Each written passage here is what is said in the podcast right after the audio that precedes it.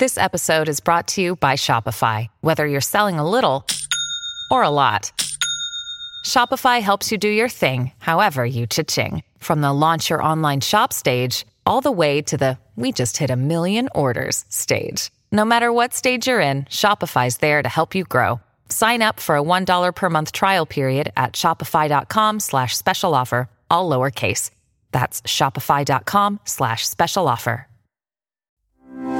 Ecobici y HSBC, la forma sencilla, divertida y ecológica de trasladarte por la ciudad, ahora con presencia en Coyoacán, presenta. Top Expansión. México. ¿Qué pasó con la jornada laboral de 40 horas y los 30 días de aguinaldo? Obras. Después de su primer recorrido, hablemos de la ruta definitiva del tren Maya. Yo soy Mike Santaolalla y sean ustedes bienvenidos a este Top Expansión. Top Expansión. La última vez que se modificó la jornada laboral en México fue en 1917, después del triunfo de la Revolución Mexicana. Más de 100 años después, el Congreso tiene la tarea de discutir una iniciativa que propone reducir a 40 horas la jornada laboral. Esta propuesta pudo ser discutida en abril, pero se aplazó para ser retomada en el nuevo periodo ordinario de sesiones que inició este primero de septiembre. Además, existe otra propuesta para elevar el monto del aguinaldo que por ley deben dar las empresas a sus empleados cada fin de año. Ahora se propone que sea de 30 días mínimo en lugar de 15. Te presentamos una recapitulación del caso. ¿Qué propone la reforma a la jornada laboral?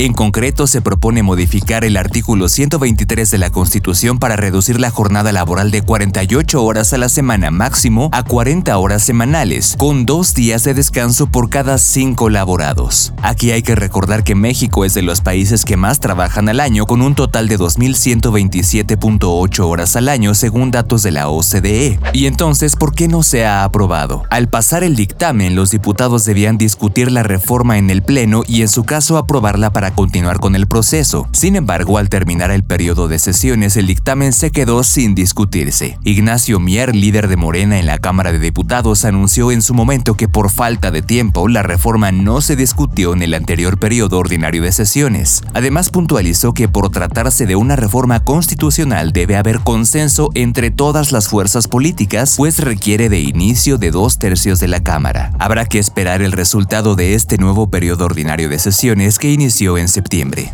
¿Y qué pasó con la reforma del aguinaldo de 30 días? Hasta el momento van tres iniciativas que se han propuesto en el Congreso de la Unión para incrementar de 15 a 30 días el monto del aguinaldo que los trabajadores reciben al finalizar el año. Desde 1970 esta ley tampoco se ha modificado y está reglamentado que cada trabajador del sector privado debe recibir el equivalente a 15 días de salario mínimo como aguinaldo. Esto es siempre y cuando el trabajador haya trabajado los 365 días del año y en su defecto se paga el proporcional. La última iniciativa fue presentada por el diputado de Morena Manuel Valdenebro, presidente de la Comisión de Trabajo en la Cámara de Diputados. Cabe mencionar que el legislador también propone elevar de 30 a 45 días el aguinaldo que reciben los trabajadores al servicio del Estado. Sin embargo, esta iniciativa todavía no avanza tanto como para esperar que se apruebe en el corto plazo. Aún así, hay cierta reticencia entre los empresarios por el costo que estas reformas significarían para los empleadores.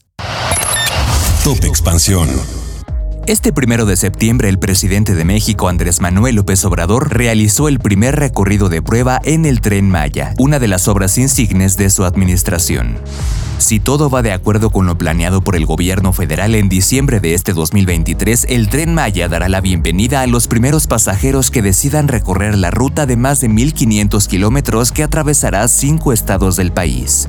El trazado contempla 19 estaciones y 14 paraderos que se distribuyen en siete tramos en un plan que no siempre fue así. Durante los tres años de construcción han habido cambios debido a amparos interpuestos, ahorros económicos y complejidades geográficas. El final. Las vías tocarán 41 municipios del sureste del país, de acuerdo con la información brindada por el Fondo Nacional de Fomento al Turismo este julio. La ruta pasará por Chiapas, Tabasco, Campeche, Yucatán y Quintana Roo. Cabe mencionar que las estaciones serán edificaciones en donde arribarán la mayoría de turistas. Contarán además de con los andenes con espacios comerciales y de consumo, y también estarán conectadas a hoteles y zonas turísticas a lo largo de la ruta.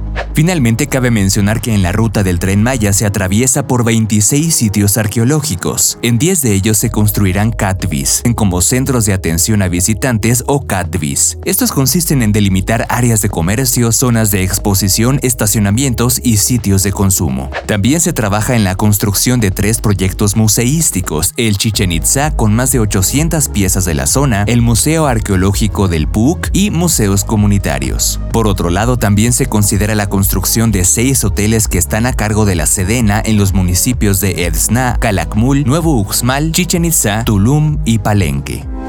Ecobici y HSBC, la forma sencilla, divertida y ecológica de trasladarte por la ciudad, ahora con presencia en Coyoacán, presentó Top Expansión. Esto fue Top Expansión, un destilado de noticias para que continúen su día bien informados. Yo soy Mike Santaolalla y les deseo un excelente día. Recuerden que si quieren más información sobre economía, política, empresas, mercados y tecnología, siempre pueden contar con Expansión y todas sus plataformas. Hasta pronto.